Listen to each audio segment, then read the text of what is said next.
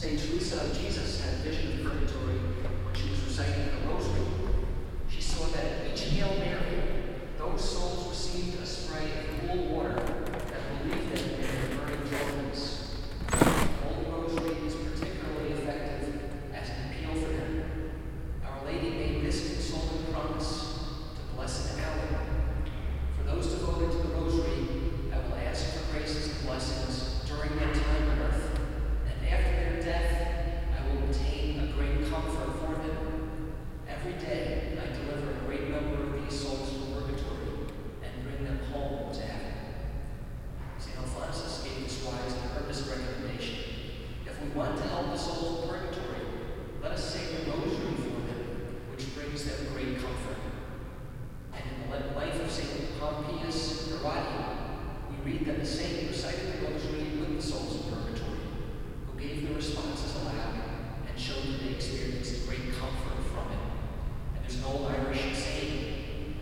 no stream so fast, no wind so swift, as the Mother of God comes to the deathbed of one who is devoted to her.